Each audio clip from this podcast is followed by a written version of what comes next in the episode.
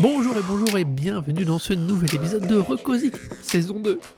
On va vous parler de musique que l'on veut vous faire découvrir ou redécouvrir. Et quand je dis on, c'est moi Arnaud et mon partenaire dans le crime. Oh, oh, oh. Comme d'hab, il y aura donc la grosse reco où on en cache plein de petites dedans. Et puis on vous parlera à la fin chacun d'un truc en plus, même si ce soir ça va être un petit peu particulier, on va avoir un sujet commun. Mais on y reviendra plus tard. Et maintenant, nous attaquons donc sur d'abord les grosses recos. Et Roro, c'est quoi ta reco? Alors, Marocco de cet épisode, c'est l'album A Eulogy euh, to Those Still Here de Counterparts.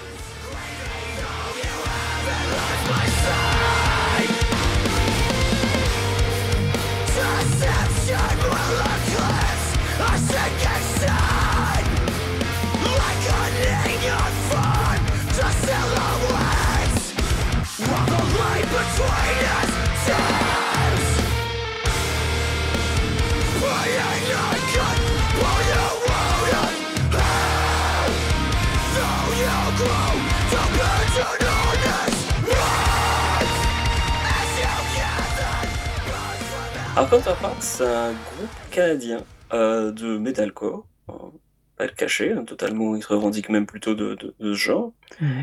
Va euh, bien. Voilà. Et c'est un groupe que j'ai découvert il y a quelques années. Il y a ju- juste trois ans, en fait. Je pense que j'avais totalement, totalement passé à côté parce que je pensais que c'était trop moderne pour moi et que euh, c'était plus. Bah voilà, c'était un peu plus pour. C'était c'était c'était pour, une génération un peu après, plusieurs, plusieurs générations après la mienne. Et voilà, quoi. C'est des, groupes que je voyais passer, donc je voyais passer les noms, je me disais, genre, bon, ça a l'air de sonner un peu comme des trucs que j'ai déjà entendus, mais au final, j'avais pas vraiment écouté, quoi, donc euh, c'était totalement du préjugé. Et euh, en fait, dans un groupe Facebook que je fréquente, qui est euh, bah, un groupe de Facebook, groupe Facebook pour des fans de Converge, c'est mon groupe favori, euh, il y a, comme très souvent, beaucoup de recommandations, mais il y a une personne, je ne sais même plus qui c'était, dans le groupe, qui a dit genre, putain, le dernier Counterpart, ils défoncent, ils sont toujours trop bien. J'étais genre, bon, ok. Et du coup, j'ai écouté, et en fait, je me suis rendu compte que c'était mortel et que j'étais juste un gros con. C'est pas une grande nouvelle, hein, mais bon, voilà. Quoi. J'ai- j'ai- Voilà. Bon, On va pas faire on va pas épiloguer. hein. Mais donc, du voilà. Euh, je me suis rendu compte donc, du coup que le dernier album était totalement ce qui me plaisait, que c'était en gros une espèce de, hardcore un peu moderne, euh, avec beaucoup de mélodies. euh, alors, très très très proche d'un groupe qui s'appelle Misery Signals, euh, que moi j'aimais beaucoup beaucoup quand ils, bah, ils sont encore en activité, mais euh, ils ont eu une petite période euh, où ils étaient séparés. Mais euh, Misery Signals, donc, un groupe qui est, que Counterparts revendique totalement. D'ailleurs, ils ont ouvert pour eux récemment un festival au Furnace, Furnace Fest en Angleterre. pardon, aux États-Unis. Et ils étaient, alors c'était Counterparts, et après c'était Misery Signal sur l'affiche, et après c'était Poison the Well. Et je sais que sur Twitter, le chanteur donc, est très très actif, hein, qui poste beaucoup, qui est très. Euh, qui ouvre beaucoup sa gueule pour toutes les, toutes les occasions, mais pas pour dire n'importe quoi, mais généralement aussi euh, pour, pour, pour dire, pour dire, dire des choses très honnêtes sur son propre groupe. Dire genre, ouais, venez, voir, euh, venez nous voir au, Furnace Fest, et puis vous pouvez rester pour voir le groupe qu'on a, pillé depuis des années. Et puis après, on ira tous voir Poison the Well, qu'on est le, qui est le groupe qu'on a pillé tous les deux, en fait, depuis des années. Donc c'était un peu.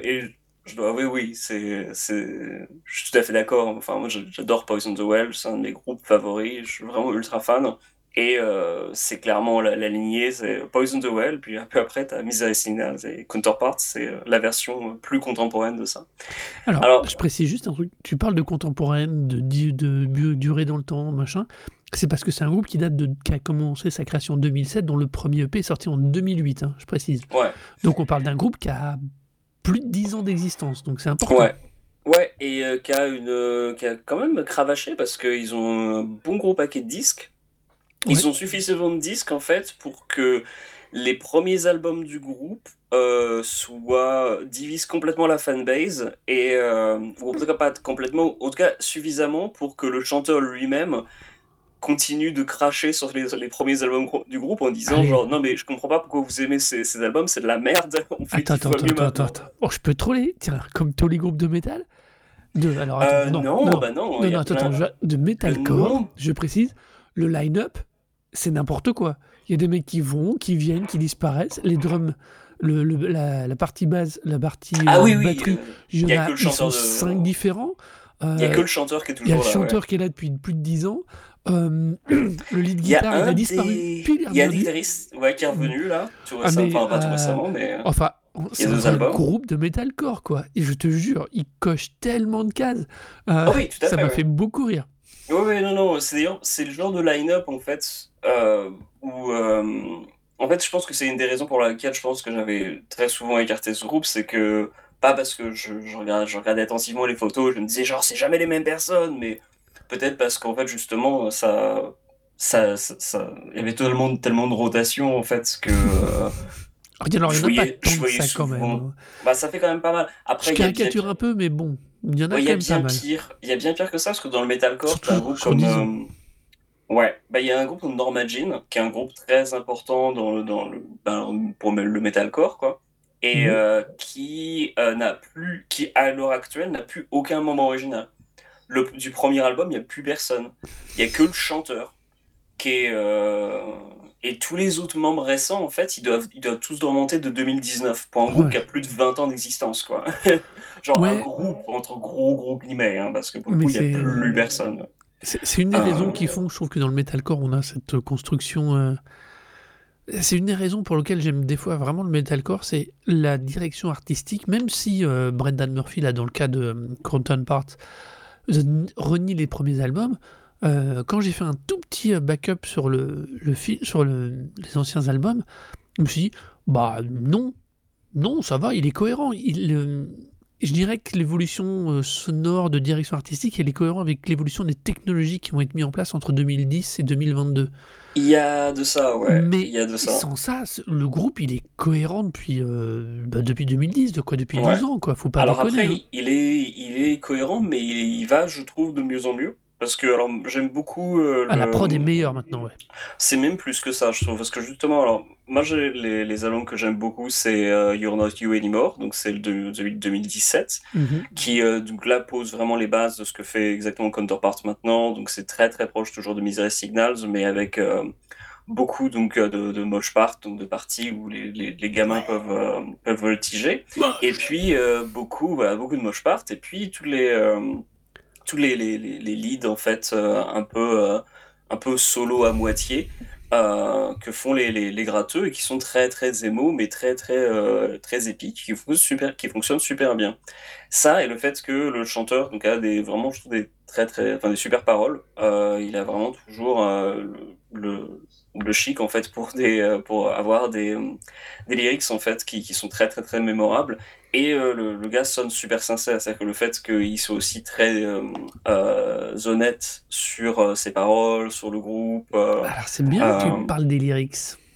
parce que justement c'est c'est un des Ouais. gros gros éléments du, du, du chant. Et d'ailleurs pour les avoir vus la première fois cette année, donc je les ai vus deux fois Ouais. cette année, et la première Tu fois cette année, euh, bah alors je les ai vus à l'Outbreak, et puis je les ai vus à, euh, à Harlem, donc euh, dans un Ah oui, c'est vrai que tu l'avais dit quand tu avais débriefé l'Outbreak. ouais. C'est une des- c'est un des groupes que t'avais- dont tu avais parlé, je crois. Voilà, parce que, notamment, alors à l'époque je ne savais pas, mais une partie des- du, du public a commencé à chanter le nom du chat du chanteur, Oui, et euh, donc il, parce que le, le gars parlait beaucoup de son chat, il postait beaucoup des photos de son, son chat sur Instagram, et en fait, euh, ce que j'ai découvert par la suite, c'est que non seulement les gens chantaient le nom du chat, ce que je n'avais pas capté à l'époque, mais surtout qu'en fait, euh, pendant la pandémie, en fait, euh, pendant le confinement, le type, en fait, il est c'était... bangé enfin, avec son chat? mais c'est même pas ça, c'est qu'en fait, c'est, j'ai l'impression qu'il, enfin, d'une, c'est un type qui, qui souffre de dépression, Ah. et de deux, euh, c'est un type en fait qui, euh, du coup, s'est retrouvé vraiment totalement tout seul avec euh, ben, tous les symptômes dépressifs. Son Mhm. chat s'est retrouvé à avoir des symptômes cancéreux, et il, enfin, ça l'a Oui, on est sur Dévasté. l'objet transitionnel et qui- qui part en vrille. Voilà, ça l'a totalement dévasté. Il avait dû. Euh, il y a sa famille qui a dû le mettre, euh, genre, comment on appelle, on Suicide Watch. En gros, c'était euh, faire en sorte de, le garder, de le garder à l'œil parce que du coup, il allait vraiment pas bien. Le chat s'est remis et du coup, lui, là, il s'est un peu remis sur, sur, sur pied.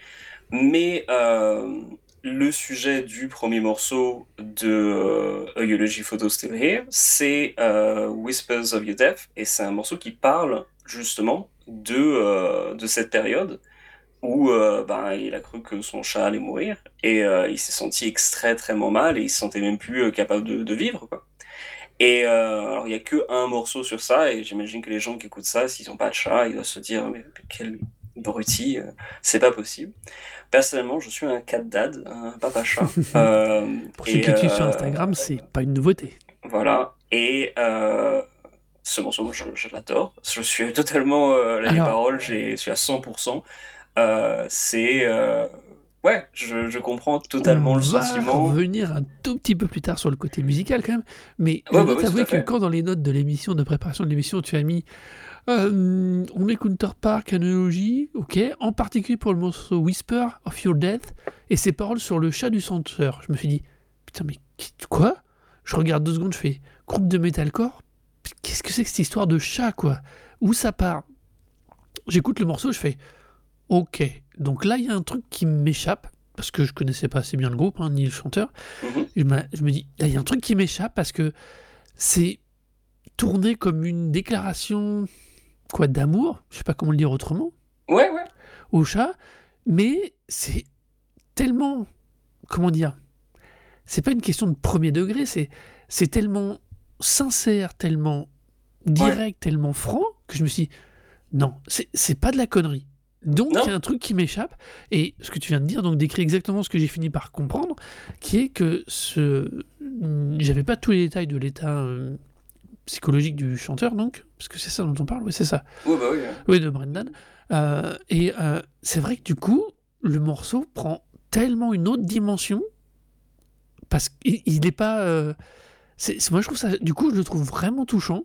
C'est, ah oui, il est magnifique incroyable. ce morceau. C'est la sincérité, mais complètement dévastatrice. Quoi. Ouais. Le, les, les, paroles de fin où il demande, où il demande genre, enfin, make your cancer mine, personnellement, enfin je trouve que c'est tellement brutal, mais en même temps tellement, tellement parfait, quoi. Ça, c'est en fait, démarre l'album là-dessus, quoi. Ouais, Donc, et ça traduit en plus un, un, sentiment, je trouve, qui est très. Enfin, qui est, même si tu, tu mets de côté totalement le, le, le fait que ce soit un chat, mmh. je, enfin, je pense que c'est un sentiment que beaucoup de gens peuvent partager très facilement. Ouais. C'est pas quelque chose que, qui, qui va totalement sembler sonner euh, étrange de se dire, genre, j'aimerais prendre, pouvoir prendre ta souffrance faire en sorte que ta souffrance soit, soit mienne. Mais c'est un truc en plus, c'est très bien parce que euh, ça va nous permettre de retourner sur le côté musical.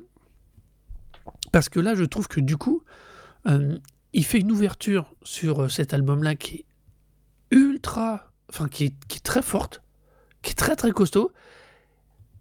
Et après, bah, je trouve que c'est très, c'est moins, enfin c'est moins, c'est plus répétitif, c'est moins fort c'est bien mieux produit que ce qu'il faisait avant, je trouve, pour le coup. Mais il, y a, il manque un truc pour moi. Tu vois Alors, c'est le morceau le plus, le plus rendre, enfin, plus poignant. Après, moi, euh, je trouve que tout le reste de l'album, justement, même s'il n'est pas au même niveau, euh, c'est quand même toujours euh, extrêmement bien foutu. Ah, oui. Et après, je, je suis aussi, il faut dire un truc, le groupe, en fait, a jamais eu, et c'est aussi un peu le, le une des raisons pour lesquelles euh, peut-être aussi j'ai ce ressenti là, c'est-à-dire que entre You're Not You Anymore et Nothing Left to Love, donc les deux albums précédents, il n'y a pas tant de différence que ça.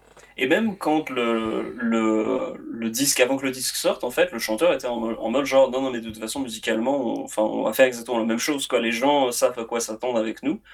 Et justement, je trouve que sur ce disque, ils font un peu différent, parce que même s'ils font exactement tous les éléments qui sont proches euh, au, à leur style et à ce qu'ils ont développé depuis, depuis tant d'années, c'est extrêmement réussi en termes de mélodie. Alors oui, oui, oui, non, non, je suis d'accord avec toi. Techniquement, c'est, enfin, on en revient à ce que je dis. Je trouve que la prod est toujours, depuis le début, Mais pas la, la le prod, peu que en j'ai entendu, fait. globalement, globalement, c'est toujours un peu meilleur chaque année. Tu vois, c'est un peu comme ce sportif qui s'améliore chaque année, machin. Euh, là, ils atteignent vraiment un truc super intéressant, mais mais c'est marrant. Hein. Alors, j'ai pas assez écouté les autres albums peut-être pour me faire une échelle de, va dire d'émotion. Mon pur ressenti sur celui-là, euh, j'aime beaucoup Skin Beneath Score, euh, par exemple, mais ils arrivent jamais au niveau de Whisper of Your Death. mais Whisper of Your Death, tu vois, pour moi, c'est un peu, je suis, mais en fait, pour moi, Whisper of Your Death, je suis content en fait qu'il n'y ait rien d'autre qui soit aussi fort parce que le, du coup, le morceau me m'émeut tellement à chaque fois. Je suis, une fois que c'est passé, je me dis genre, ok, c'est cool. Maintenant, je peux écouter le reste, du, reste de l'album et je vais pas être à ce point-là à, regarder mes chatons et à avoir le, cœur qui me sert en disant genre, mais petits chatons. Là, non, mais vraiment, c'est aussi, je pense, pour ça que j'ai un tel ressenti, c'est que le morceau me prend tellement aux, aux entrailles que je suis. c'est le reste est plus reposant. Après, euh, je trouve quand même qu'il y a beaucoup de morceaux en fait où il exprime beaucoup plus son mal-être hein, euh, et justement ses sentiments liés à, la dépression et d'une manière très très belle puisqu'il y a beaucoup plus de chants clairs en fait et très maîtrisé je trouve. En live d'ailleurs il, assurait vachement bien parce que j'étais pas du tout, enfin c'était pas du tout garanti. Enfin les, chanteurs qui doivent assurer à la fois du, chant gueulé euh, et puis ben, vraiment qui, qui, vient qui vient des tripes et puis en plus euh, du chant clair. C'est, enfin voilà, c'est pas évident. Et euh, je trouve que justement, il a vraiment, il, a beaucoup, beaucoup travaillé, il a vraiment, vraiment de, fait beaucoup d'efforts pour que ça, ça, ça, fonctionne et ça passe très, très, très, très bien en concert. Après, je trouve que justement, les mélodies, alors c'est aussi un truc propre au gars, euh, parce que vraiment, comme tu disais, hein, le, la constance dans le groupe, c'est Brendan Murphy, hein, c'est le chanteur. Bien sûr, il y a des mecs qui reviennent, qui vont, qui viennent, mais globalement, c'est quand même lui. Et euh, le truc qui est aussi une des marques de fabrique entre guillemets de Counterparts, euh, que je ne savais pas pour le, quand je les ai vus la première fois, je me suis dit genre bah tiens c'est bien rigolo, et puis que je me suis rendu compte qu'en fait non c'est juste un truc qui est propre au groupe, c'est que le mec est ultra fan de, pop coréenne, la K-pop c'est son truc, il est ultra ultra fan, euh, il en parle très très très régulièrement, et tous les euh, tous les concerts de Counterpart commencent toujours par une playlist en fait de, morceaux de K-pop qu'il a sûrement mis, mis ensemble. Parce que voilà, c'est des trucs qu'il kiffe. Sur scène, à Harlem, donc au concert que j'ai vu tout récemment, il avait un t-shirt Twice. Euh, le prix du merch de la des groupes de K-pop, je pense que c'est pas donné, quoi. Donc tu montes sur scène avec un t-shirt Twice, c'est que t'es vraiment... Enfin, t'as mis l'argent derrière, quoi. C'est pas rien. Donc non, il est... C'est pas ironie, c'est pas genre, euh, on rigole, genre, non, non, il est sincèrement très, très, très fan de ce genre de musique. Euh, tout ça super cool, tout à fait d'accord, c'est mortel. Et euh, je trouve qu'en fait, ça se ressent dans les, les, mélodies qui sortent. Il y a des trucs très émo, mais justement, ils amènent des trucs vachement différents. Peut-être pour moi en fait à cause de cette, euh, influence et du fait que c'est un type qui, enfin c'est des mecs qui baignent dans, dans des influences K-pop.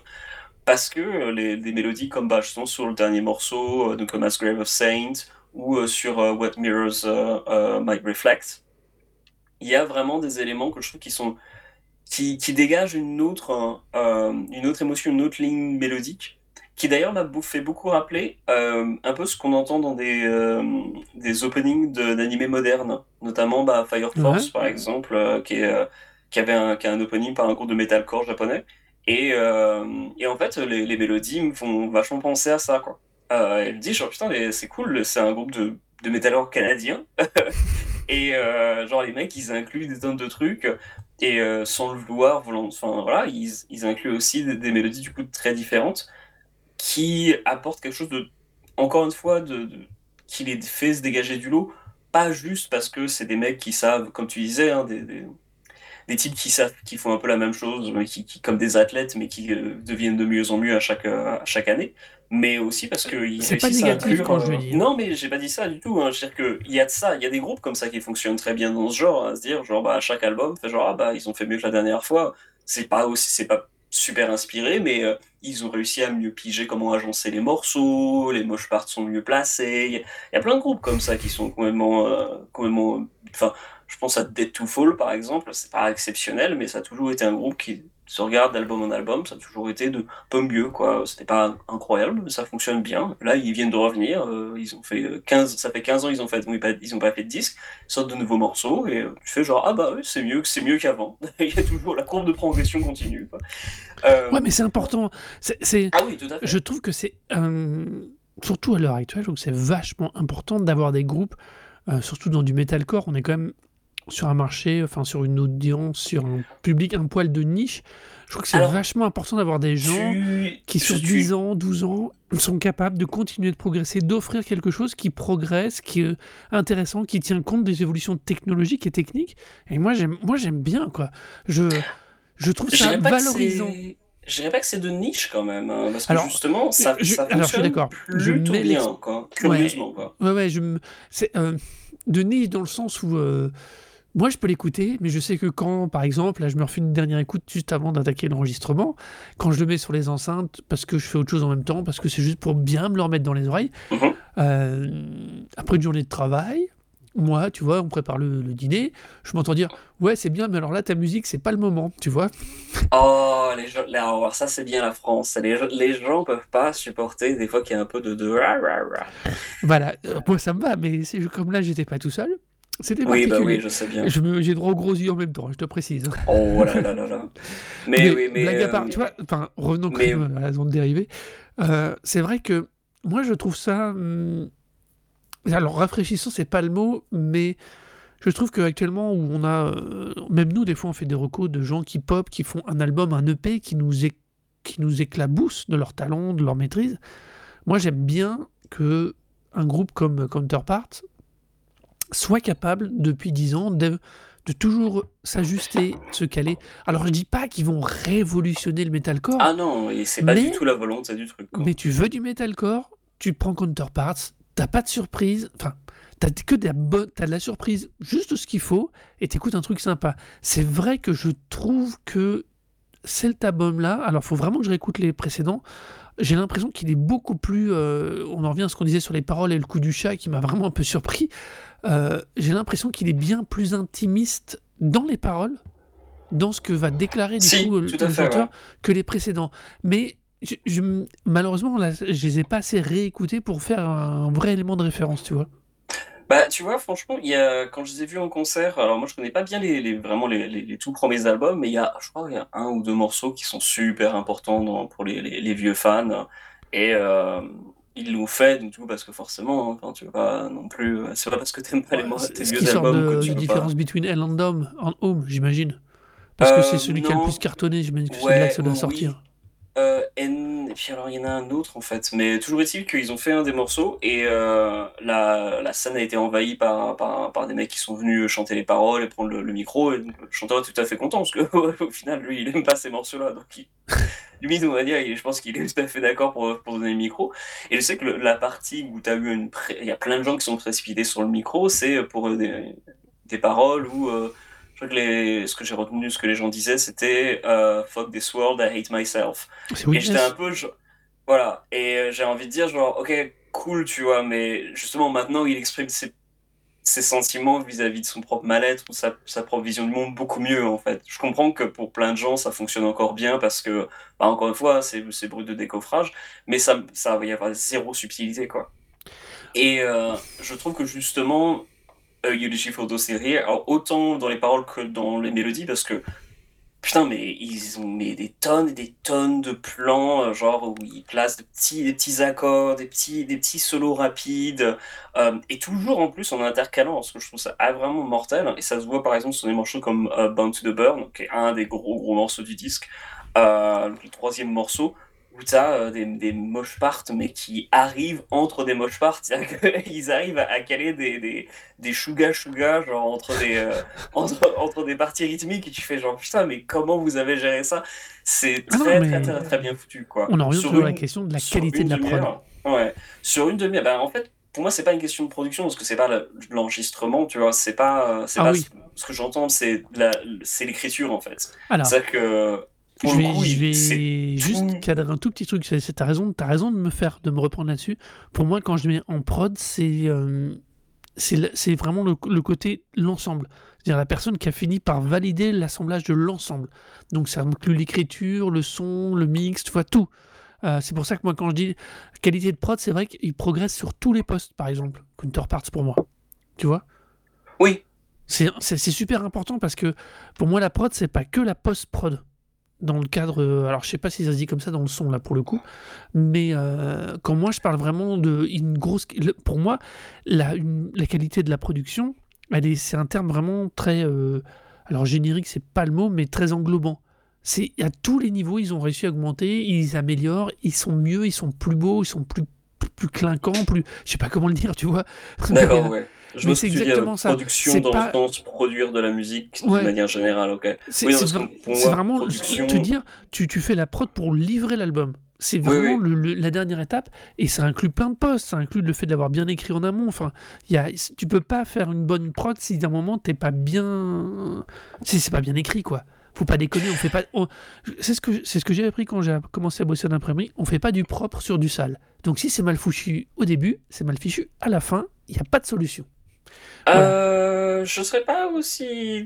Si, si, si, ça finit toujours par transpirer. Tu veux, t'a- t'arrives toujours à un plafond. T'arrives toujours à un plafond quand tu, si tu démarres sur du sale ou sur du branquignol ou sur de la merde. De toute façon, ton plafond il est plus près, il est beaucoup trop près. Tu peux pas aller très haut. C'est, c'est mathématique.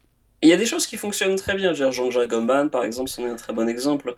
Euh, donc, euh, comme quoi, on peut très bien être capable de, de, de genre de polir des trucs qui, qui ont, qui rien à la base. Mais non, non, je pense qu'il y, a- il y a, en musique, il y a moyen. Alors, quand je parle de production, personnellement, justement, c'est plus le, le comment tu enregistres le disque, Ouais. en fait. C'est la, Euh, la stricte phase de prod. Ouais, c'est voilà, c'est pas l'écriture, parce que après, tu peux très bien écrire des morceaux qui sont très très bien foutus et, et être enregistrés euh, comme ben, euh, voilà, sur une cassette.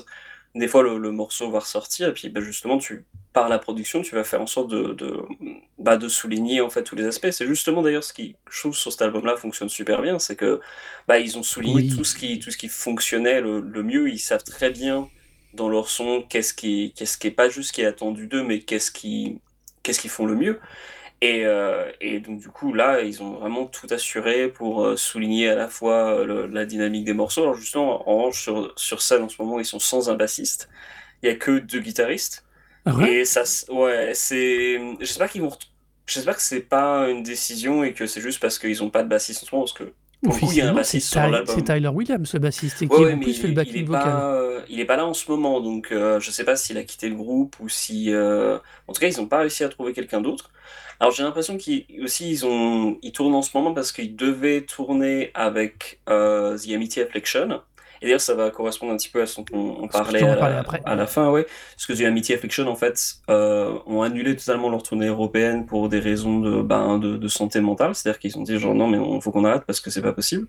Euh, on, on se force à, à bosser pour, euh, pour quelque chose qui va pas, qui va pas fonctionner et ça va, ça va mal se passer. Donc ils, ils ont décidé de tout annuler.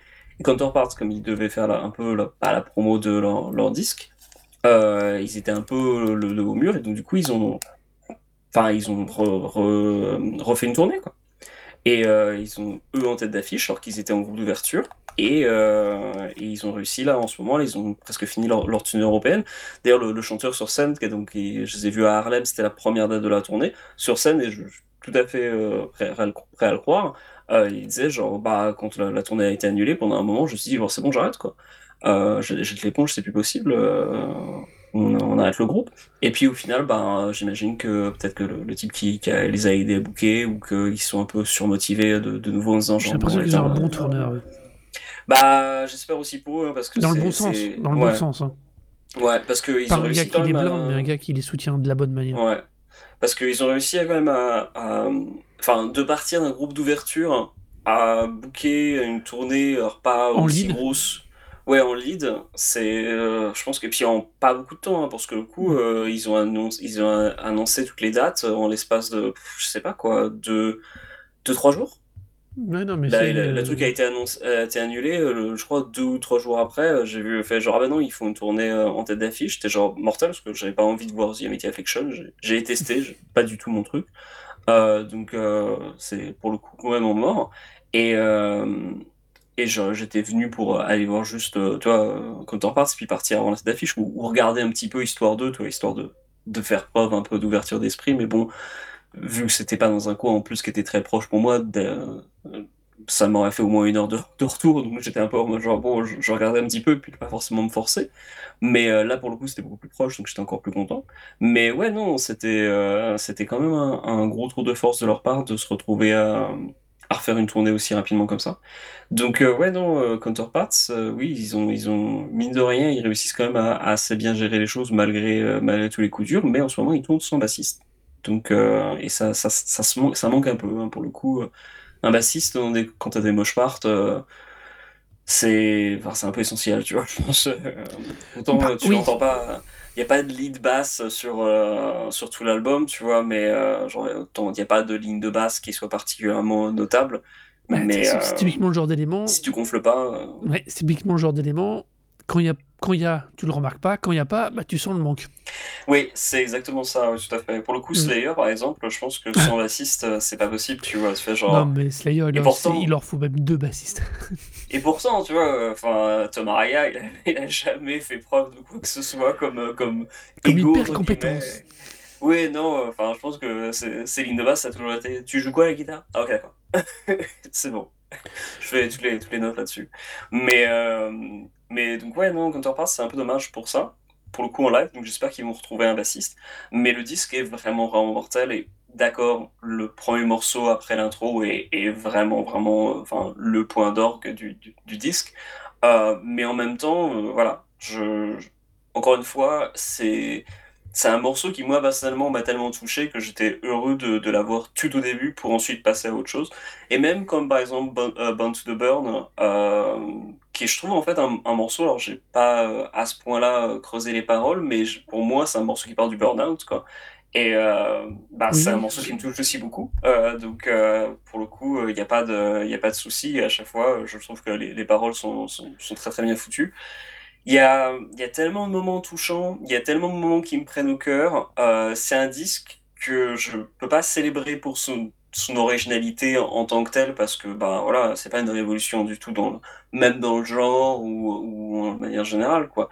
Mais c'est tellement tellement touchant et tellement bien foutu et c'est tellement sincère surtout. C'est à dire que ah encore une fois, les types se mettent pas, il euh, n'y a pas de prétention à dire genre oh, on révolutionne quoi que ce soit, genre non, les, types vous même descendent, je trouve, se, se, vendent même moins bien qu'Aim devrait se vendre en disant genre non mais on fait exactement comme, comme ces autres groupes. Genre bah non, je suis désolé, je trouve que enfin Misery Signals personnellement, je connais du monde qui, aime beaucoup. J'ai toujours beaucoup aimé ce groupe, mais jamais au grand jamais Misery Signals m'a jamais autant touché que euh, qu'aucun enfin album de Counterparts à l'exception peut-être de deux morceaux sur le premier album euh, The Year Summer Ended in June bon je pense que personne pourra, pourra m'en vouloir de dire que ce morceau est incroyable. C'est vraiment un des, des, grands moments du, du, du metalcore. C'est The Year Summer Ended in June de, de Signals. C'est magnifique. Mais je crois que tu as, exact, as tout à fait raison. C'est un groupe, c'est une espèce de, de, de, référence cool, enfin cool dans le sens sans, sans fioriture, sans truc.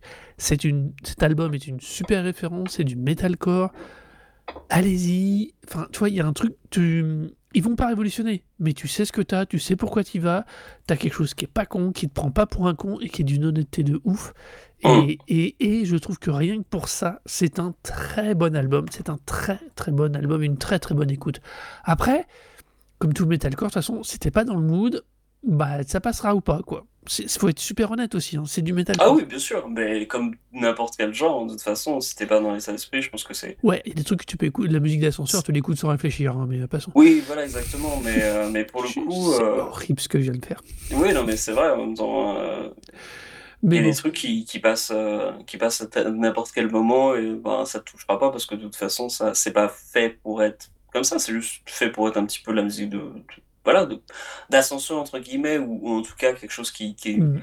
qui est pas fait pour toucher, quoi, qui est juste fait parce que voilà, ils ont mis quelque chose, un peu comme quand on parlait quelques, euh, quelques épisodes de, de cela, de, euh, des morceaux qui sont faits pour des playlists thématiques sur Spotify, par exemple, ou comme quand des, tu as une playlist jazz et puis que tu as une, un, un mec qui va composer un morceau entre guillemets jazz qui va correspondre à peu près à tous les, les à tous les clichés de, que tu peux attendre pour un, une, une, ambiance entre guillemets jazz. Bon bah voilà, c'est nul parce que ça va être juste euh, uniquement une espèce de, d'assemblage euh, tout à fait audible mais sans aucune inspiration de, de plein de trucs qui existent déjà. Ouais voilà. Alors que bah ça au moins effectivement c'est pas fait pour n'importe quelle atmosphère mais euh, quand ça te prend ça quand ça te prend ça, prend vraiment au cœur quoi.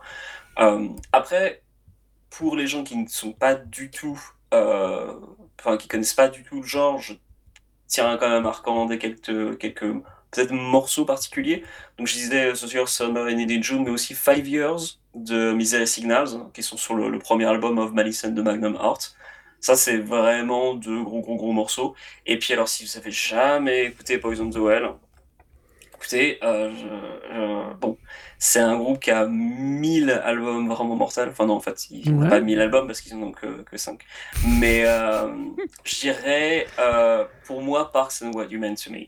Ça, c'est pour moi le plus beau morceau de, de la plus belle chanson d'amour. Euh, alors que c'est pas du tout une chanson euh, à, à, chanter sous la douche. Hein. C'est, euh, il y a du gros riff, mais euh, c'est pour moi, ça reste toujours un morceau qui me touche énormément. Donc, Parks and What You Meant to Me de Poison the Well et peut-être aussi for, Loved Ones de Poison the Well aussi, si vous voulez écouter deux morceaux de Poison the Well qui peut-être correspondent bien à ce que ce enfin le, le, son en fait dans lequel euh, a baigné euh, Counterparts et qui sont un petit peu les, les, les bases en fait de, de, de ce genre de, de, musique un petit peu là, emo, metalcore et tout et puis surtout qui viennent de, morceaux enfin en tout cas Poison the Well euh, c'est les deux enfin les trois premiers albums sont juste parfaits un jour ou l'autre euh, on va peut-être euh, tu en parles. Je devrais me décider, décider à parler d'un des trois et euh, qu'on qu en parle parce que c'est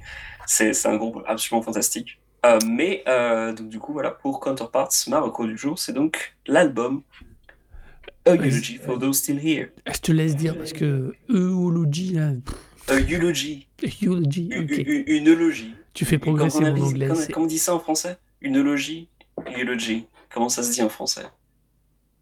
Une eulogie? Oui, ça se dit eulogie Oui. D'accord, ok, bah voilà. Donc, euh, voilà, Attends. et non, une éloge, pardon, une éloge. Une éloge Oui, attends. Une, une, éloge, voilà, c'est voilà parce que moi, oui, je, moi, tu je voulais la traduction, plus. pardon. Oui, désolé, moi je connais pas tous les mots. Une éloge. Des fois, je les non, non, mais... en anglais. Donc, une éloge. Une éloge à tous ceux qui sont qui... encore là. Pour ceux qui restent. Moi, j'aurais même voilà. traduit, tu vois. Oui, voilà. Mais bon, donc voilà, et c'est superbe. On va donc enchaîner avec ma grosse reco à moi, qui ah, est oui. donc Dead Sarah, Ain't It Tragic? I'll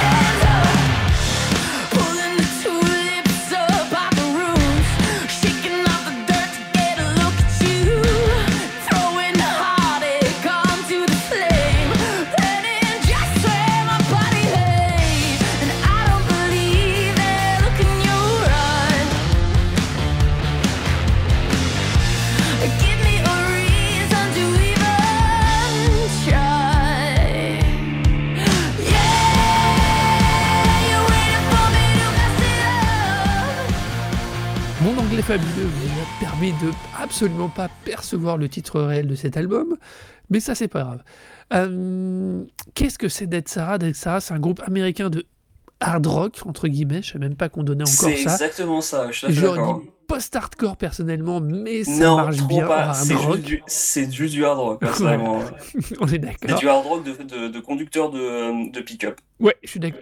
Ou de gros, de gros 32 tonnes ou euh, quelque 18, chose comme ça. 18 ouais. Wheels, comment c'est quoi la chanson 18 euh, roues? Je sais pas comment ça se traduit en français, mais euh, mais voilà.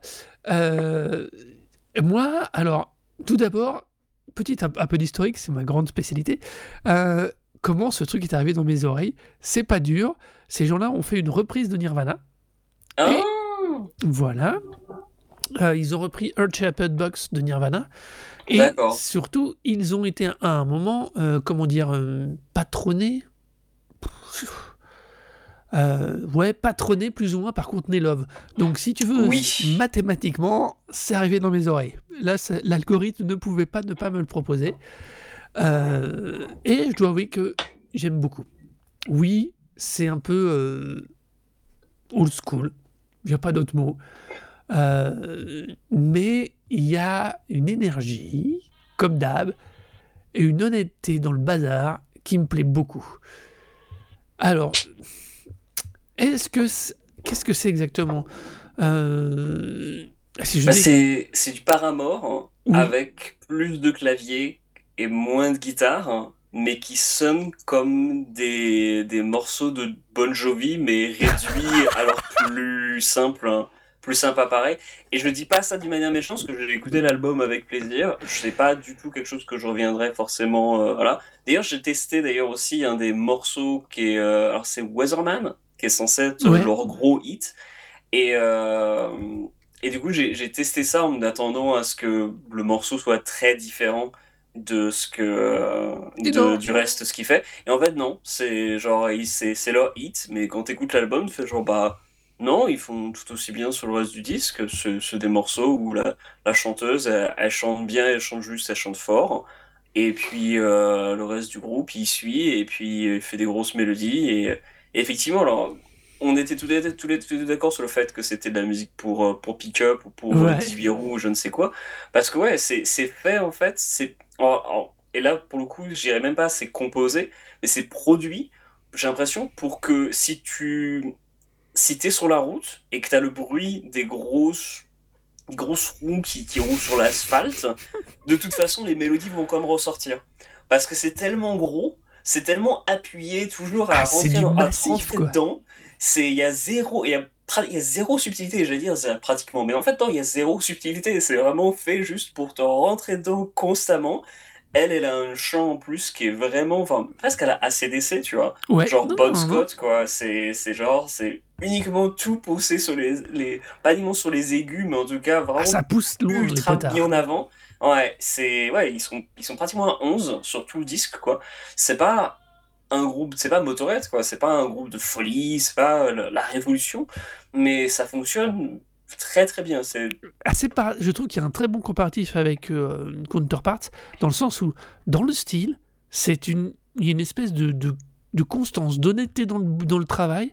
Euh, tu sais ce que tu vas avoir, tu sais ce que tu auras, auras ni plus ni moins, mais tu auras un truc largement écoutable. Tu vas passer un bon moment, tu vas écouter un bon album de hard rock, du coup. Ouais, de hard rock, ouais. Euh, c'est, c'est, c'est le genre d'album qui donne envie d'aller sur la route 66 au milieu de au pied de, des grandes rocheuses et d'être dans ton pick-up et d'avoir ça qui sort par, le, par toutes les fenêtres, quoi, parce que voilà, quoi, parce que, enfin voilà. C'est fait, fait, pour rouler. Je pense que toi, en vélo, c'est ah oui, quelque chose qui, qui fonctionne très, très, bien. Il passe très très bien. J'ai pas besoin de mon pick-up, moi. J'en ai pas de façon. Mais, euh, mais voilà, quoi. Alors, il y a quand même un truc autour de ce groupe qui m'a un poil surpris euh, quand je me suis mis à rechercher. Euh, ils, ont, ils sont ultra reconnus. Ils sont super connus. Ils obtiennent des. Ils ont parti, ils ont reçu des meilleurs groupes rock au Vegas Rock. Enfin, c'est pas non plus des grands grands prix. Dès leur lancement, dès 2012, ils sont très très très reconnus. Euh, ils ont. Alors, est-ce qu'ils ont une bonne com? Est-ce qu'ils ont un bon attaché de presse? Je sais pas si ça se dit encore en 2022. Est-ce que les groupes ont encore des attachés de presse? J'en sais rien. Si euh, tu as beaucoup d'argent à perdre, oui. Eh oui, enfin, je sais pas. Ils doivent avoir plutôt des chargés de com? Enfin, j'en sais rien. Des managers, des community managers, j'en sais rien. Passons, euh, je m'égare. Euh, mais ils ont, ils ont eu une très très bonne couverture, comment dire, de médias. Et du coup, c'est vrai qu'ils ont dès le départ, ils ont dès le départ un très bon a priori, sachant que c'est quand même un groupe relativement jeune qui se place dans un milieu et dans un mode, dans un style qui est quand même euh, ultra usité quoi. Euh, Écoute, dire, moi, ce que je dire qu'en 2012 tu fais du hard rock, c'est quand même prendre un risque parce que ils sont formés en 2002, euh, hein, donc ça fait 20 ans quand même. Hein. 2012, 2012. Non, formés en 2002. Moi, je, vois sur leur, biographie. Ah, moi j'ai 2012. Ah non non, c'est beaucoup plus, beaucoup plus vieux que ça. Hein. Alors, c'est Wikipédia anglais ou Wikipédia français? Alors, c'est sur Last.fm. Ah bah alors moi, par contre, Dead Sarah, c'est 2012, hein, avec l'album éponyme dans lequel il y a Weatherman. Oui, la formation. Ouais. Ça fait depuis 2002. Alors attends, je, du coup, tu. Ouais. nous avons le doute. Vous assistez en direct au surcontrôle des informations. Euh, sur leur site. Est-ce que qui, qui est-ce qui va qui est-ce qui va gagner? Le, le, le bibliothécaire ou euh... ah, alors, techniquement c'est souvent toi, faut être honnête. Hein. c'est souvent mais alors, oui, meilleures le, sources que le moi. premier album est sorti en 2000 2011, mais en fait ils ont dû se former en 2002 en fait. Ah ouais, alors moi Ah je ouais. t'avoue que c'est vrai que j'ai tendance à ne faire exister les groupes qu'à partir du moment où ils ont au moins un album ou un EP Ouais, euh, valorisable. Valorisable, c'est pas beau, on dirait que je parle de NFL. Mais en tout cas, oui, ils sont, ça fait, euh, ça fait déjà un bail qu'ils sont là quand même. hein. Mais je pense Alors. que tu, j'avais l'impression que tu voulais dire que ça fait, ça fait quand même, enfin, qu'ils ont l'air d'avoir une bonne com, et en même temps qu'on n'entend pas tant que ça parler. Moi, pour le coup, c'est vrai que, enfin, pour moi, c'est un groupe ultra américain en fait. Oui, Euh, oui, oui, c'est un groupe ultra Déjà américain. que quand j'ai écouté en fait l'album, alors curieusement, parce que peut-être aussi parce que le, le, chant et tout m'a interpellé, je me suis dit, genre, mais euh, est-ce que c'est pas un truc qui sonnerait un petit peu comme Paramore? Et du coup, je suis allé écouter Paramore, parce que ça fait longtemps que j'avais vu un petit peu, que j'avais écouté discrètement. Et pour moi, c'est un groupe qui, qui a l'air d'être un peu influencé par Paramore dans certains aspects. Alors après, Paramore, c'est quand même plus subtil, quoi. C'est c'est aussi plus punk. Et puis, euh, un poil plus. Voilà, il y a plus de relief, quoi. Mais euh, mais il y a vraiment ce, ce côté, euh, voilà, vraiment gros, euh, gros truc, grosse machine qui, qui roule un peu sur, sur tout. Et, euh, Alors je sais pas s'il roule sur tout, mais c'est clair que c'est un bulldozer dans le style. ouais. Et puis surtout, c'est très ricain, quoi, en revanche. C'est Ouais. méga, méga américain, Alors, quoi. Je, je, je, je fais une micro-ellipse. En... Le groupe, t'as raison, il est né en 2006-2007, mais le line-up actuel, et qui est toujours celui-ci Ah. depuis l'album, date de 2011 pour être très précis. Bon, alors, je retire, c'est. Voilà. Voilà, je, je, donc Avant, je me ils retire de la, vie- de bibliothèque. nom, ils ont eu d'autres, deux, trois autres trucs, mais oui, non, non, non, t'avais pas tort, j'avais pas tort, c'est juste une question de où on place le curseur de naissance de groupe. C'est comme, enfin, c'est comme d'hab, quoi. Euh, c'est, enfin, c'est du hardcore, enfin, c'est, C'est du hard rock. c'est du hard rock. Pardon, c'est du hard rock, excusez-moi. Mais oui, voilà, donc on sait très bien que les line-up, ça bouge, ça vit.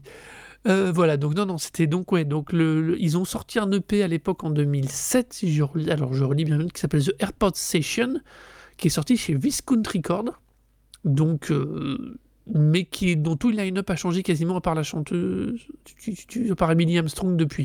Donc voilà, c'est pour ça que le groupe a tendance à être euh, stabilisé autour de 2011-2012, qui est le premier album, et surtout leur énorme, qu'on en revient à la question de l'énorme couverture média qu'ils ont eu avec une, c'est quoi la radio KYSR, putain, avec leur radio locale, c'est une cata- qui, mais couvre ça, 10 millions d'auditeurs, c'est vrai que c'est particulier aux États-Unis pour ça.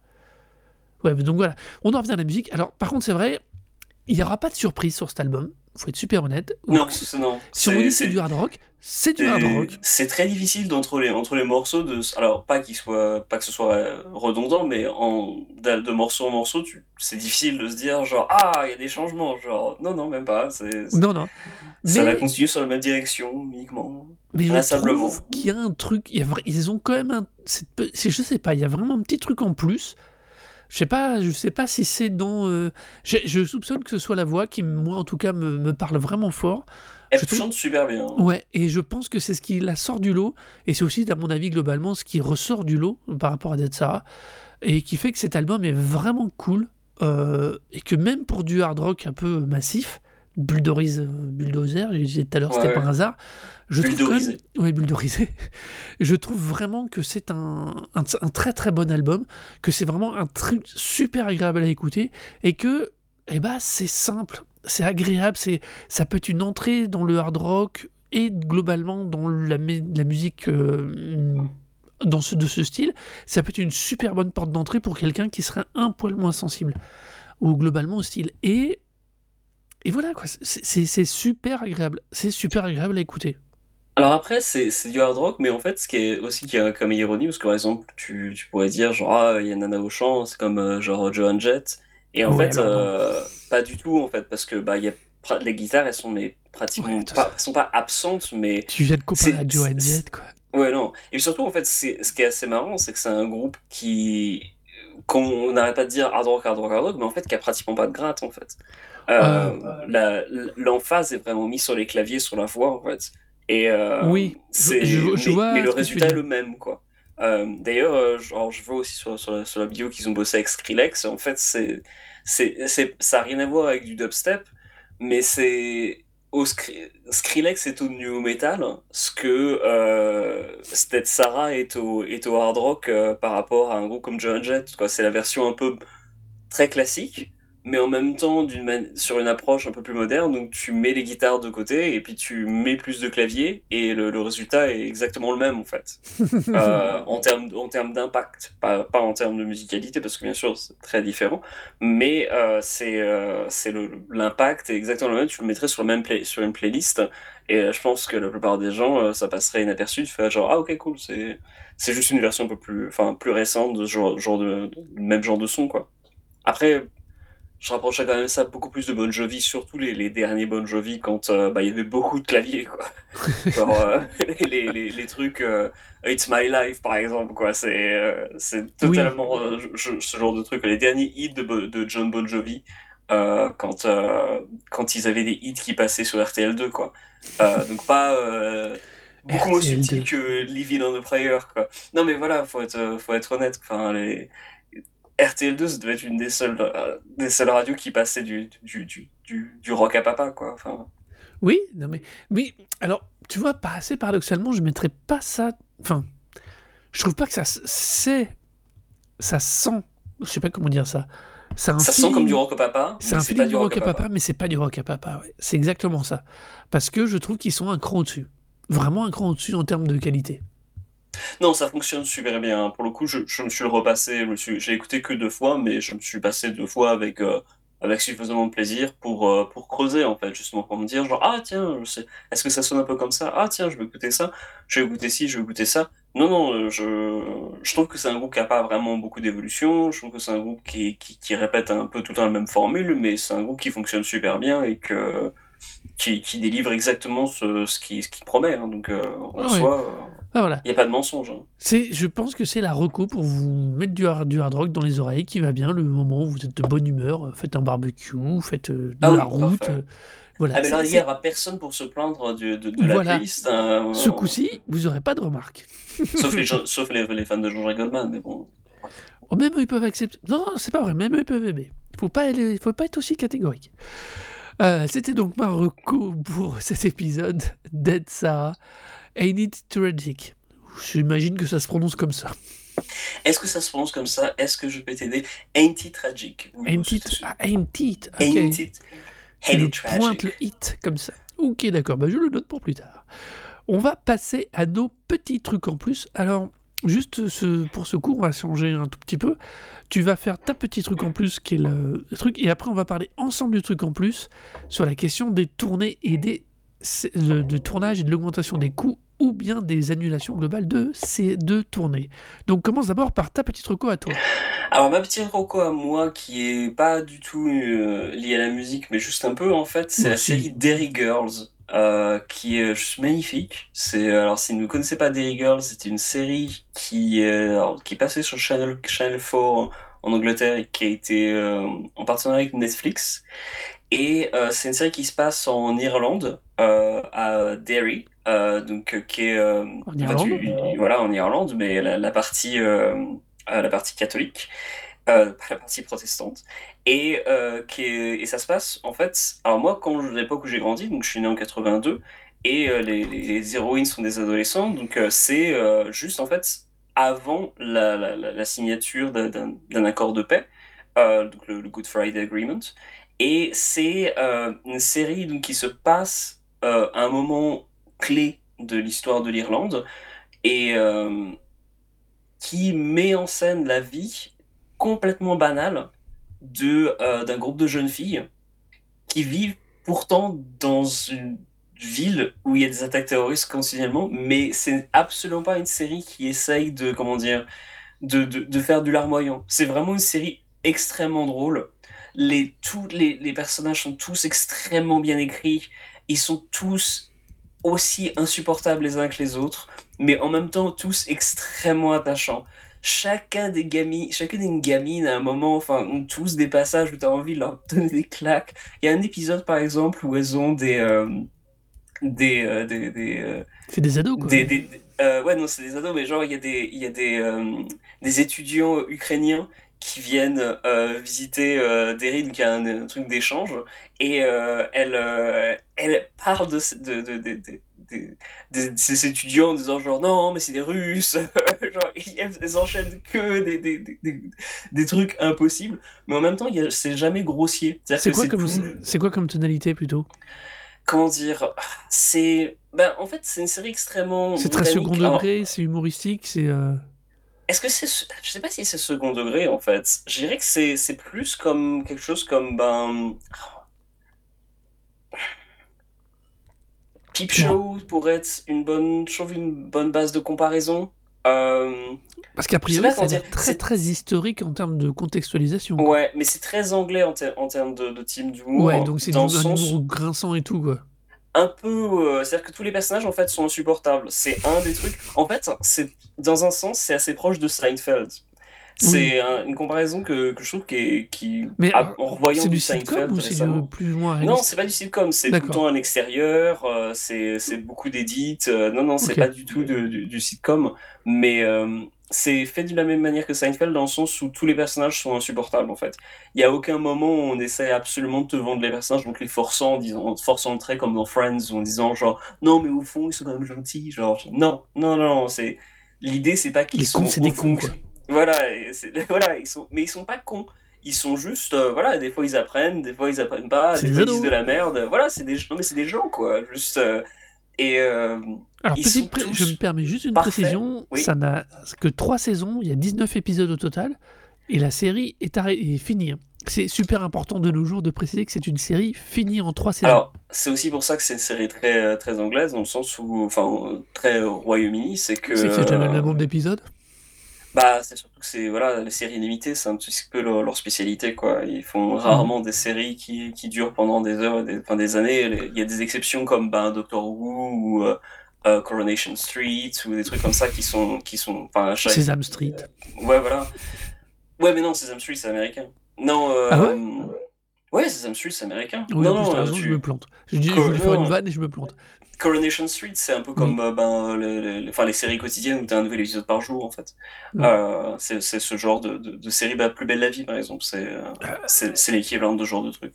Et donc, du coup, ça, c'est le genre de truc qui, qui, qui dure pendant des années, des années, des années, des années. Mais là, pour le coup, non, c'est totalement une série limitée. Et la raison pour laquelle je voulais en parler dans le cadre de ce, de ce podcast, qui reste un podcast musical, c'est que l'ambiance sonore, en fait, pour moi, est juste parfaite, puisque elle s'inscrit totalement dans... Alors, pour moi, en fait, ce à quoi j'ai grandi. C'est-à-dire que à regarder une série qui se passe en Irlande et qui est vraiment totalement, enfin, irlandais ou irlandaise jusqu'au bout des ongles, quoi. Genre tout le vocabulaire, le contexte, euh, tout est, tout est absolument. C'est-à-dire que c'est la première fois que je vois une série ou en tout cas une, euh, un film peut-être ou, en tout cas un, un, un produit comme ça qui me fait réaliser à quel point je ne connais pas l'Irlande. je regarde ça et je me dis genre ah ouais, je ne m'ai jamais rendu compte à quel point l'Irlande c'est euh, aussi spécifique euh, au sein du Royaume-Uni à quel point il y a, il y a tout plein de particularités qui font que c'est un pays totalement unique par rapport au reste du Royaume-Uni. D'une. Donc ça c'est peut-être aussi juste ma mon culture. Peut-être pas juste un peu, peut-être. Peut-être pas juste peut-être. Mais euh, toujours est-il que derrière ça, il y a un fond sonore qui s'inscrit dans, la- dans toute la pop qu'il y avait à l'époque. Et, euh, et justement, tout le, la, la résonance qu'il peut avoir, alors, bien sûr, les Cranberries sont extrêmement présents dans, le- dans, dans, dans la playlist. hein. Euh, je viens de finir la, la saison 2 juste avant d'enregistrer l'épisode. Euh, il y avait Zombie des Cranberries qui passait parce que forcément, quoi, c'est c'est un peu la référence obligatoire. Mais par exemple, Texat, euh, par exemple, à un moment, elles vont à un concert de Texat Texas, tout, ouais. tout ce, ce, ce genre de, de petits marqueurs temporaires où tu- quand tu écoutes exactement le morceau, quand tu dis genre ah ok c'était cette époque-là.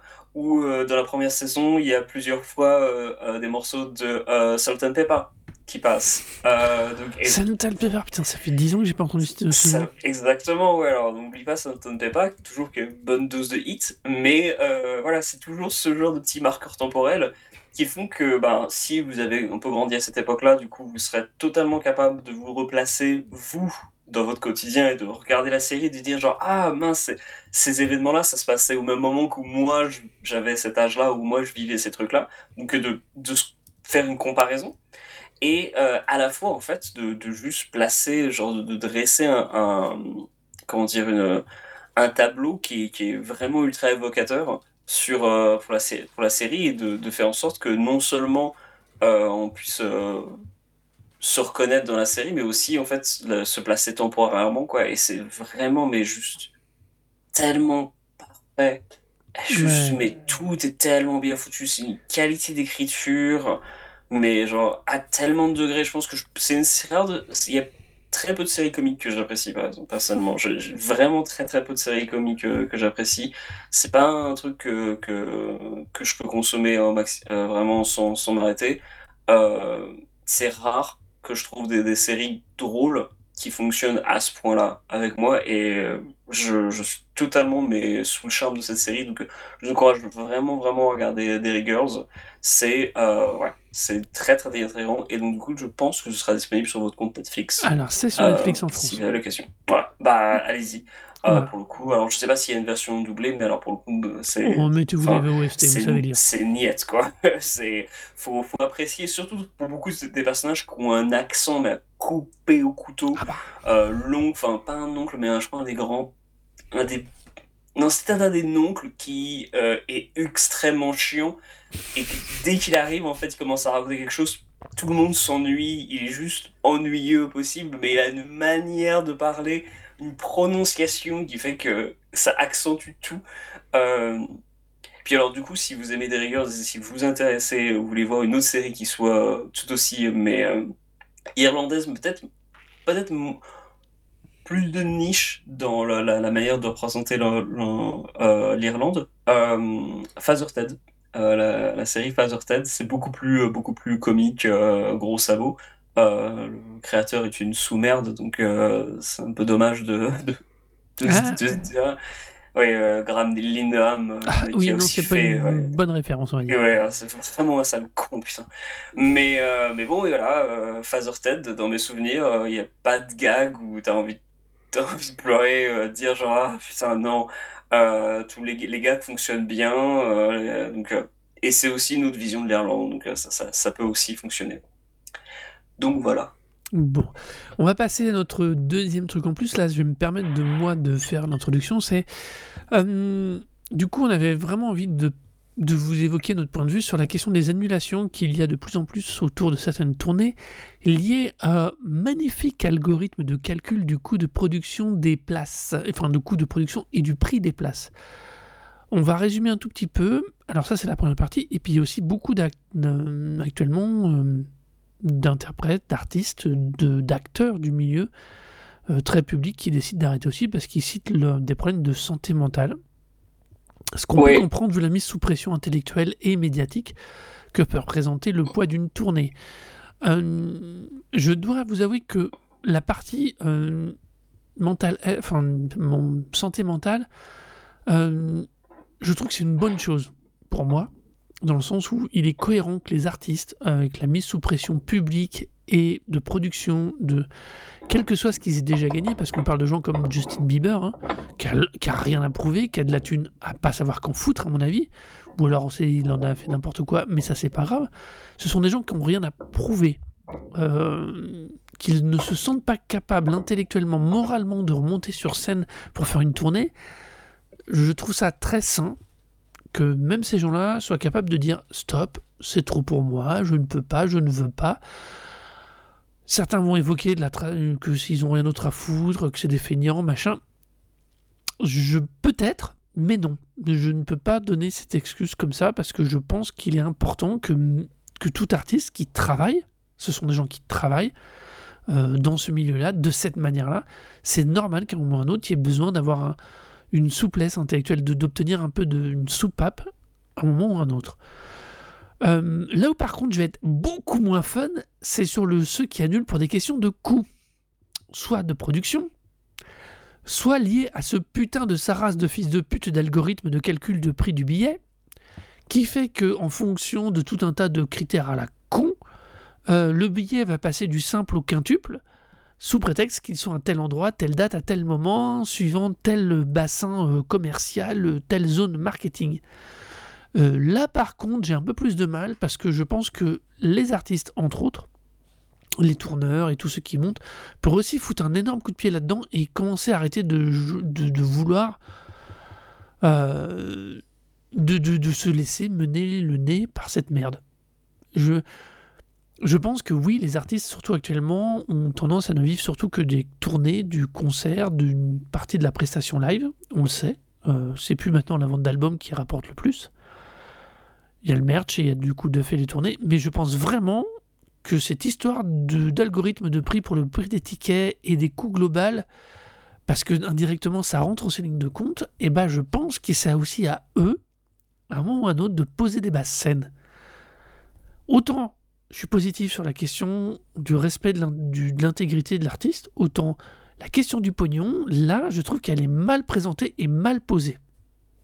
Alors, je sais pas si c'est. Alors, il y a, effectivement une partie des, artistes qui, donc, du coup, euh, bah, sont face à, l'utilisation par euh, des gros tourneurs comme bah, Live Nation, euh, qui, est euh, des plus gros tours aux États-Unis, qui donc est, euh, qui, enfin, qui a un peu trusté tous les, tous les l'organisation de, de, concerts massifs et qui a mis en place donc cette, cette, cette manière de, de, de, gérer les prix des billets pour en fait pour contrecarrer les, la revente des billets, ce qui est vraiment absurde puisque du coup ça fonctionne pas du tout, bah en sachant que, que les prix flambent énormément. Après il y a d'autres facteurs comme qui, qui rentrent en ligne de compte donc Là, récemment, il y a eu bah, le groupe Animal Collective qui a, annoncé l'annulation complète de leur tournée européenne et anglaise. Et euh, Animal Collective, il passait pas du tout par euh, Live Nation. C'est euh, un groupe un peu plus indé, même si quand même assez gros. Hein. je pense qu'ils font quand même des, des, gros festivals. En l'occurrence, aux Pays-Bas, ils devaient faire. ils étaient non seulement invités, mais en plus, ils étaient. enfin, pas co-organisateurs, mais en gros, ils avaient sélectionné des artistes à part euh, dans, le, dans le cadre du euh, euh, Guess, Guess Who Festival, si je dis pas de bêtises. Et ils avaient donc voilà une part assez intégrante que ça. Alors ce festival, le Guess Who, c'est quand même un festival qui, a une certaine certaines places dans la, culture, la vie culturelle euh, européenne. C'est pas, pas un petit festival. Euh, ils invitent toujours des, quand même des artistes assez, assez précis. Et, euh, et le fait de, devoir tout annuler, en fait, c'est pas rien parce que pour le coup, c'est un groupe qui du coup ne vendrait pas énormément beaucoup de merch nécessairement. Je ne pense pas que ça vend mmh. énormément beaucoup de, de, de t-shirts ou autre chose. En revanche, euh, c'est juste l'augmentation des coûts de production. Alors, que, euh, alors, moi, je voudrais vraiment qu'on replace sur la question là, parce que c'est quel coût de prod? Parce que là, on parle d'un groupe qui se déplace à l'étranger. Euh, ben, Qu'est-ce qui leur coûte si cher? C'est pas le matos, il n'a pas bougé lui. Bah si, mais ça va être le coût de déplacer le matos ou la location du matos. Donc, on est d'accord. C'est la question du transport on retombe sur la question de l'essence directement. Alors, la question de l'essence, ouais, c'en est une. C'est ça. Euh, c'est quasiment à chaque, fois que j'ai regardé, euh, quand une fois que tu, parce que tu m'as envoyé un article de du Guardian qui parlait de ça, à chaque fois que j'ai j'ai fouillé un tout petit peu, le vrai principal problème, c'est vraiment le coût du transport. Ça veut dire, c'est vraiment le, c'est pas le coût du matos en lui-même, c'est le coût du conserver le même matériel qui va voyager d'un endroit à l'autre. Ce que je peux comprendre. Alors, il y a un, autre facteur aussi, euh, c'est le, alors c'est l'effet post-Covid, c'est-à-dire que pendant le Covid, il y a beaucoup de gens qui bossaient dans l'événementiel qui ont dû se reclasser parce que justement ils ne pouvaient plus vivre de leur euh, de leur activité. C'était pas des gens qui étaient des artistes, mais qui étaient des gens qui servent, enfin qui donc qui travaillaient dans l'installation de scène, dans l'entretien des salles et tout, qui ont dû se reclasser et en fait, il y a aussi une perte de main-d'œuvre, en tout cas en Angleterre. Euh, oui, ça c'est valable, partout aussi, oui. Ça, c'est valable partout.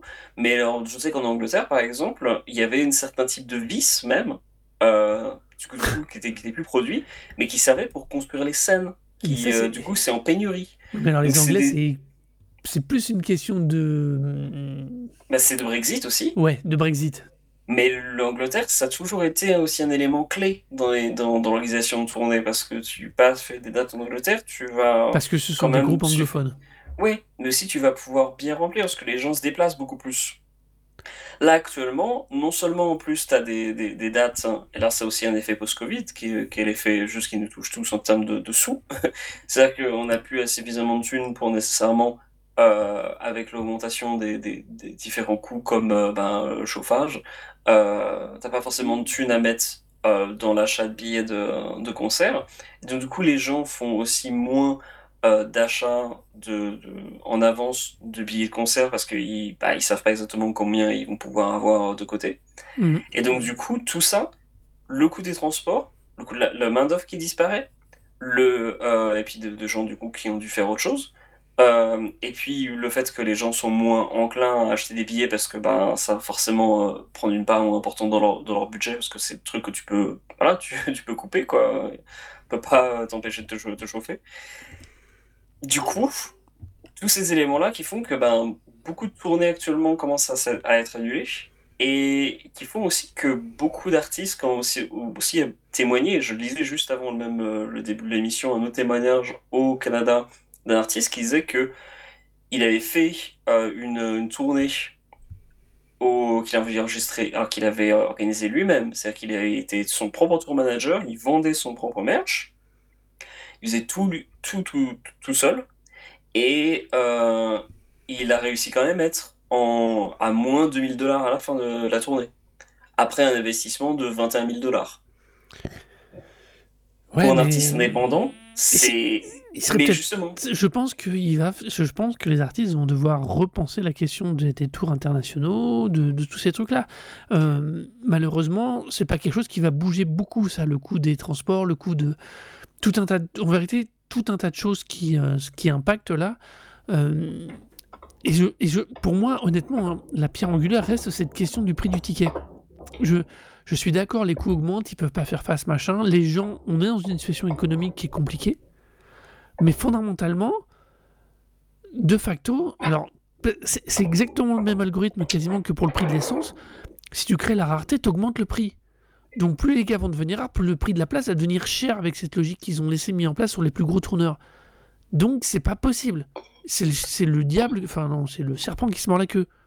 oui, il y, y, a aussi un autre facteur qui peut être mis en, place. Et tu vas me dire euh, que. Euh, bah, si on en revenait euh, simplement au, calcul d'un coup de billet par rapport à la question de la rentabilité sur l'ensemble de la tournée. Si on en revenait au fait que des gouvernements pouvaient soutenir les artistes, les artistes de leur pays pour faire en sorte que euh, les économies ne s'effondrent pas et que des gens puissent continuer à avoir. Pourquoi pas aider les gens pendant que tu y es? et voilà, Salaud de communiste. non, exactement. La, vie culturelle et la création culturelle nécessitent des investissements.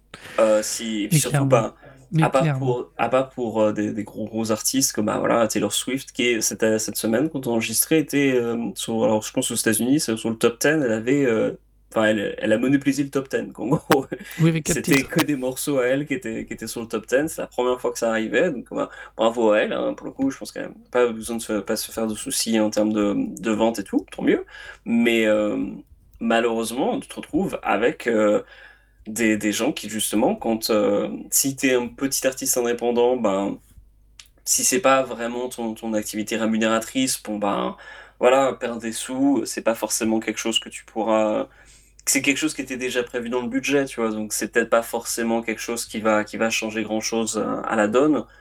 En revanche, quand tu es un peu au milieu, euh, je me demande vraiment comment ça va. Alors, je vais à un concert cette, semaine, je vais voir plusieurs. Je vais à un festival, vous voyez voir pas mal de, têtes d'affiches qui sont des justement des groupes qui sont un petit peu euh, entre deux, c'est-à-dire qu'ils sont pas, par exemple, Converge, qui va jouer à ce festival, c'est un, un, groupe qui a quand même un, succès considérable, mais après qui n'est pas un succès qui passe par euh, des hauts numéros de streaming, qui n'est pas un succès qui passe par euh, une reconnaissance populaire générale, c'est un groupe de niche au final. C'est un groupe qui ben fonctionne bien dans le milieu hardcore, dans le milieu métal, c'est Peut-être qu'on va avoir, une...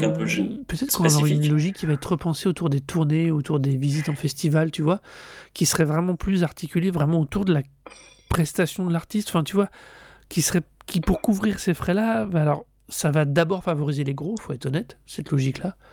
Euh, la, situation actuelle va une fois de plus favoriser les gros, mais peut-être que ça va permettre aussi du coup de recréer une offre indépendante, secondaire, enfin tu vois, un autre marché un poil plus euh, intéressant qui sera un tout petit peu plus varié. Quoi. Actuellement, on est capable de euh, d'avoir tout et n'importe quoi dans le même festival. Peut-être que là, maintenant, on va à nouveau avoir des festivals, festivals, festivals, festival, non, festival. qui soient du coup un peu plus ciblés et qui vont respecter. Enfin, au moins pour ce qui est en France, parce que de ce que j'en vois et de ce que tu nous euh, fais des reports sur ce qui est en Angleterre, eux, ils ont une vraie capacité à créer des festivals euh, vraiment de niche, quoi. Euh, peut-être qu'en Europe, et du coup en Europe pour le coup Union, on aura peut-être des festivals qui sera un peu plus ciblés, qui permettra du coup d'avoir des gens qui vont venir et dont le voyage sera plus facilement amortissable parce qu'ils auront face à leur vrai public et pas juste dans un public de passage parce qu'ils sont sur la scène secondaire, tertiaire, quaternaire d'un énorme festival, quoi. Bah, le truc avec l'Angleterre, c'est que je trouve que c'est un peu un cas à part, parce que même si dans les articles que j'ai pu lire, hein, beaucoup euh, se, pas se plaignaient, mais disaient que l'Angleterre était un peu parent pauvre de, de l'Europe à ce niveau-là, mais j'ai jamais vécu ça, parce que j'ai toujours eu l'impression, en, tout cas, en tout cas dans le milieu des musiques saturées, que tu avais beaucoup de gens qui se déplaçaient, quoi que tu fasses en fait. C'est-à-dire que les, les, les concerts étaient régulièrement complets, euh, les groupes venaient souvent là-bas parce que le public réagissait, mais aussi parce que le merch se vendait bien. Et je pense d'ailleurs pour un groupe comme Converge, la raison pour laquelle ils viennent faire un festival en Angleterre, lors de, dans le cadre d'une tournée européenne qui est quand même assez restreinte, mais ils le font parce que ils savent que de toute façon ils vont ils vont vendre pas des palettes de de, de, t-shirts mais ça va passer tu vois. Les, les, les gens vont, non seulement ils vont rentabiliser leur passage non seulement par le cachet mais par un nombre assez euh, conséquent de d'items de merch qui va qui va être vendu et mais en dehors de groupes comme ça, qui a une base de fans quand même très très fidèle, hein, je parlais justement quand on reparle au début, mhm. euh, je suis sur un groupe de Facebook de, de, fans de Converge, il y a des posts tout le temps, euh, les, les, gars sont super actifs, euh, les gars et les nanas sont super actifs, c'est vraiment, enfin c'est un groupe qui, qui, passionne beaucoup de monde et qui, qui rameute quand même énormément de monde. Bah, à part pour un groupe comme ça, et je pense que ça, ça, va se voir de plus en plus. Les petits groupes ou les moyens groupes vont avoir de moins en moins de tournées. Et je pense personnellement que sans un soutien actif des pouvoirs publics, dans, euh, pour, justement pour soutenir les, les, les, petites salles indépendantes, ou en tout cas les petites salles et les moyennes salles, ben, elles vont fermer. Je sais pas si elles vont fermer, mais je, vois Amsterdam, Je vois Amsterdam, il y a zéro salle moyenne pour des trucs saturés. Et pour le truc de rap, tu vas, tu vas être très, très, très, très, très limité. Quoi. Les, le nombre d'artistes qui passent, en termes de, de, diversité de ce qui passe, c'est vraiment très, très restreint. Et tu dois aller dans certains patelins aux Pays-Bas pour pouvoir vraiment pouvoir faire passer une date avec des, des, petits groupes indépendants. Et c'est parce que c'est euh, un patelin qui a l'air d'être. Bah, ça ressemble à la France. Hein. Bah ouais, mais c'est pas terrible justement, parce que justement la ah, France, à part Paris, t'avais, et je sais pas encore, j'ai l'impression que maintenant c'est encore pire, moi quand je suis parti de Paris il y a, il y a 9 ans, il y avait encore pas mal de petites salles, tu vois. Mais par exemple la miroiterie à l'époque, qui était un squat, un squat euh, pas autorisé, justement un vrai squat, ben euh, ça a dû fermer alors justement parce qu'il y avait eu aucune action des pouvoirs publics pour faire en sorte de légitimer un peu le squat, ou en tout cas de de donner du soutien pour que puis avoir des rénovations, tu vois, parce que si on il faut que ça, existe. on sait que c'est pas l'ambiance actuelle. Bah oui, euh, mais ça, euh, c'est plus compliqué. Mais bah, c'est pas l'ambiance actuelle parce que les, les, gens veulent pas se donner les moyens d'avoir une, une, vraie vie culturelle. Mais euh, enfin, les gens, les, les pouvoirs publics, veulent pas se donner les moyens en fait qui est une vraie vie culturelle. De Et ouais, et une vie culturelle, c'est aussi laisser la liberté à euh, des, des, espaces de programmer des choses qui sont pas forcément euh, voilà, la musique classique, euh, comme les gens du. avec ce que tu dis, mec, on va croire que t'es de gauche. Ben oui, j'ai vu, vu, passer qu'il y avait des gens du, du Rassemblement National qui voulaient faire en sorte que le, le culture ce soit. Enfin, que ce soit uniquement, ouais, pas les mangas, mais alors euh, uniquement euh, la, musique classique et peut-être les, les romans. J'aimerais bien.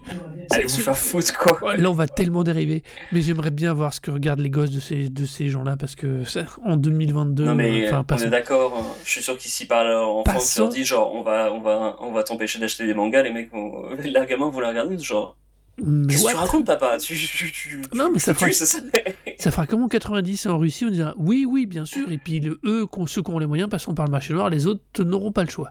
Oui, voilà, bon, on n'est peut-être pas encore là, mais en tout cas, il y a besoin d'un soutien véritable parce que enfin, c'est la catastrophe. Voilà. Là, elle, est, elle est juste en face de nous et on, y va droit. De plus. Ouais. une de plus. Voilà, c'est encore un très bon mot, je trouve, pour finir cet épisode. Qu'en penses-tu?